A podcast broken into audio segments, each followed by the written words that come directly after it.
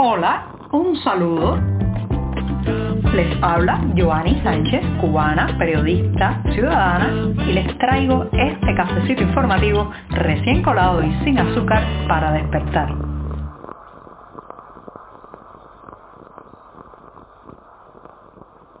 Martes, martes, martes para asomarnos a la realidad cubana con un buen cafecito de por medio. Hoy además estaré hablando de Santi Espíritus, una ciudad que se nos queda a oscuras. Pero antes de decirles los titulares de este 14 de junio de 2022, voy a pasar a servirme el tradicional café para que se vaya refrescando mientras les cuento los temas principales de hoy. Así que lo pongo a la taza y mientras se refresca, les comento que empezaré hablando de Santi Espíritu. Sí, Señoras y señores, vuelven los recortes energéticos al estilo de los temidos que ocurrieron en los años 90 durante el periodo especial. Santi Espíritu se paraliza por falta de energía y les daré los detalles de este tema. En un segundo momento, Amelia Calzadilla, la madre de tres hijos que ha puesto en jaque al régimen cubano, agradece el apoyo y la solidaridad. También les contaré sobre la citación que, eh, a la que asistió ayer lunes en la mañana. Mientras tanto, más del 70% de las embarazadas de La Habana llegan al parto con anemia. Esta es una estadística oficial, así que imagínense cómo puede ser la realidad. Y por último, recomendarles un concierto el próximo 21 de junio. El cantautor cubano Pablo Milanés regresa al Teatro Nacional de La Habana. Ahora sí, están dichos los titulares, servidito el café y el martes ya da sus primeros pasos informativos. Acompáñenme en eso. Estamos contigo de lunes a viernes a media mañana cuando el café se disfruta mejor. Comparte conmigo, con tus amigos e infórmate con este cafecito informativo.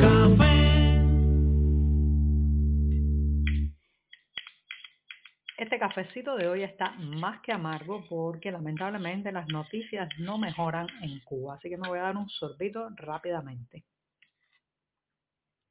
Después de este buchito paso justamente al primer tema que les adelantaba que tiene que ver con Santi Espíritus, una provincia en el centro de la isla donde esta semana se han anunciado recortes radicales del consumo de energía. Sí, como me escuchan. Ya saben que hay varios problemas o se han agudizado los problemas eh, de la red de suministro eléctrico del país. Por un lado, la obsolescencia, falta de mantenimiento y deterioro de las termoeléctricas cubanas y de la red que lleva la electricidad hacia los hogares y las industrias y por otro la falta de combustible que tiene el país en estos momentos.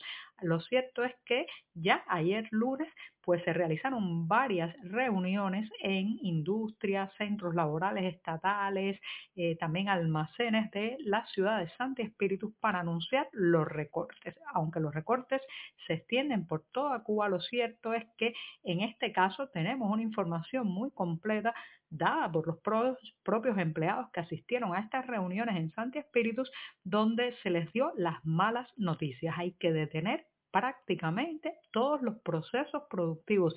Señoras y señores, se congela prácticamente la producción en la provincia de Santi Espíritu. Es de prever que esto se extienda por todo el país, que ya esta semana se estén realizando reuniones eh, similares en otras provincias y esto trae como consecuencia que incluso las empresas estatales destinadas a la elaboración de alimentos, los alimentos tan importantes, tan necesarios, tan deficitarios en la Cuba de hoy, tendrán que recortar sus jornadas, trasladar turnos de trabajo hacia la madrugada, incluso variar el uso de los frigoríficos y los congeladores donde se almacenan carnes y pescados. Esto es una pésima noticia. Ya ayer mismo, poco después de conocerse esta serie de reuniones en la provincia de Santi Espíritus, la ciudad vivió un larguísimo corte eléctrico durante buena parte de la noche. En este caso, la diferencia es que no fue eh, un apagón por barrio o por zona, sino eh, casi total en toda la ciudad.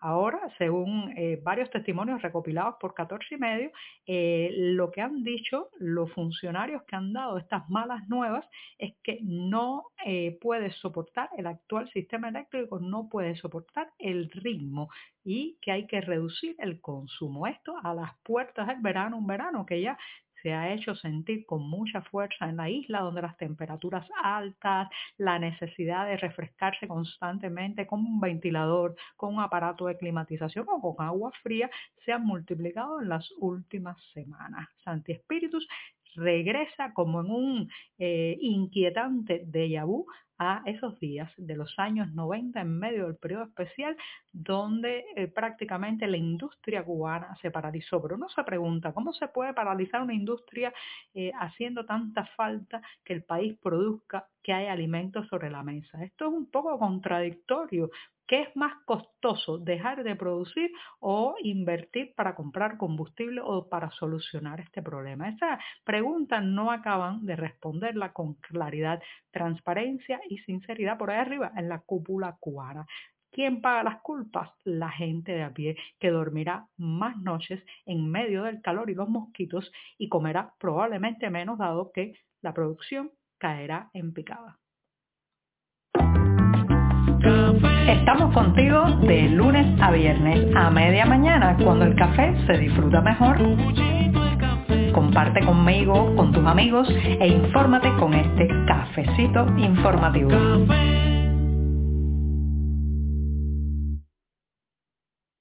Ayer finalmente Amelia Calzadilla, la madre cubana de la que hemos hablado ampliamente en este programa, que con sus videos en las redes sociales se ha convertido en un verdadero símbolo del descontento en Cuba, bueno, pues ayer finalmente asistió a una citación que le habían hecho para las 11 de la mañana en el gobierno municipal. Sí, esto pertenece al municipio Cerro, donde vive Calzadilla, y allí pasó varias horas entrevistándose con funcionarios, supuestos funcionarios, vamos a decirle así, porque probablemente en, eh, en ese encuentro también hubiera personas de la seguridad del Estado o policía política. Lo cierto es que en la tarde y tras pasar tres horas, reitero, en las oficinas del gobierno municipal de Cerro en La Habana, pues Calzadilla hizo una transmisión e hizo un video a través de Facebook donde explicó los detalles del encuentro. Dedicó bastante tiempo a todo lo que le habían dicho los funcionarios sobre las dificultades para hacer llegar el suministro de gas a su casa. Recuerden, señoras y señores, que todo esto comenzó con una catarsis frente al micrófono de Amelia Calzadilla quejándose de los gastos de la factura eléctrica porque no puede cocinar con gas. Entonces ella con sus tres hijos dependen de la cocción de alimentos a través de la electricidad y bueno, pues esto dispara los costos de la vida y, la, y los hacen prácticamente impagables para su familia.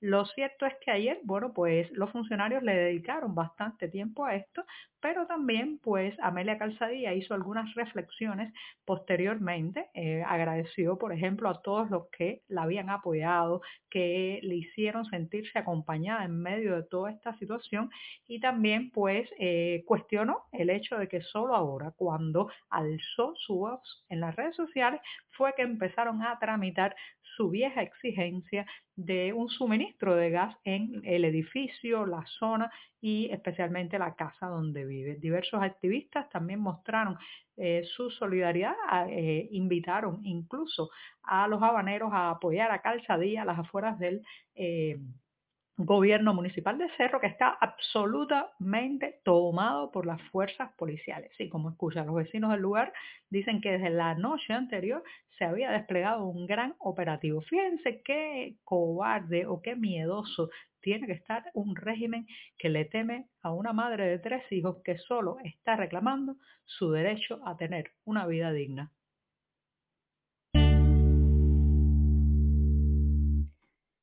Los indicadores de salud en Cuba siguen en caída libre hacia el abismo, sí, incluso en algo tan sensible y que un tiempo fue la joya de la corona del sistema sanitario cubano según la propaganda oficial como el programa materno infantil. Según cifras oficiales, esto acaba de salir en la prensa oficial, el 70% de las embarazadas en La Habana presentan anemia en el momento del parto, como escuchan, 70% de las mujeres que terminan en un salón de parto tienen anemia en la capital cubana, que es además el lugar donde se encuentran mejores suministros de alimentos. Así que imagínense las cifras que podría haber en otras provincias y especialmente en el interior de los pequeños pueblos. Esta es eh, una, una estadística que ha dado una doctora, una especialista del hospital conocido en la capital como Maternidad Obrera. Según ella, eh, pues eh, llegar a un parto con menos de 11 gramos por litro de hemoglobina en sangre, pues se considera eh, una situación bastante riesgosa para la madre y que eh, pues ellos han, eh, tienen estadísticas de que muchas de estas mujeres llegan con 10 gramos y hasta con 8.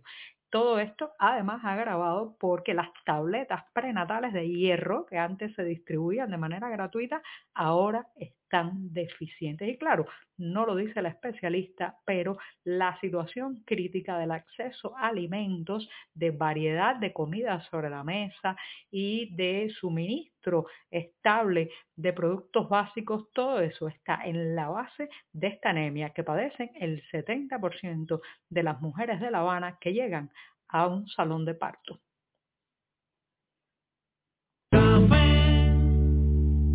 Y para terminar este programa me voy con buena música, sí, en la voz de Pablo Milanés, el cantautor cubano que regresa a la isla después de un largo tiempo y dará un concierto en el Teatro Nacional de La Habana el próximo día 21 de junio a las 8 y 30 de la noche. Reitero, el cantautor Pablo Milanés se presentará el 21 de junio en la Sala Avellaneda del Teatro Nacional de Cuba. Así que eh, formará parte de su gira Día de Luz, este concierto que ha incluido también varias presentaciones en ciudades de España y Estados Unidos. Y con esto sí, que me despido esta mañana miércoles, el día bisagra, la jornada puente en mitad de la semana. Muchas gracias. Por hoy es todo. Te espero mañana a la misma hora. Síguenos en 14medio.com. También estamos en Facebook, Twitter, Instagram y en tu WhatsApp. No olvides, claro está, compartir nuestro cafecito informativo con tus amigos.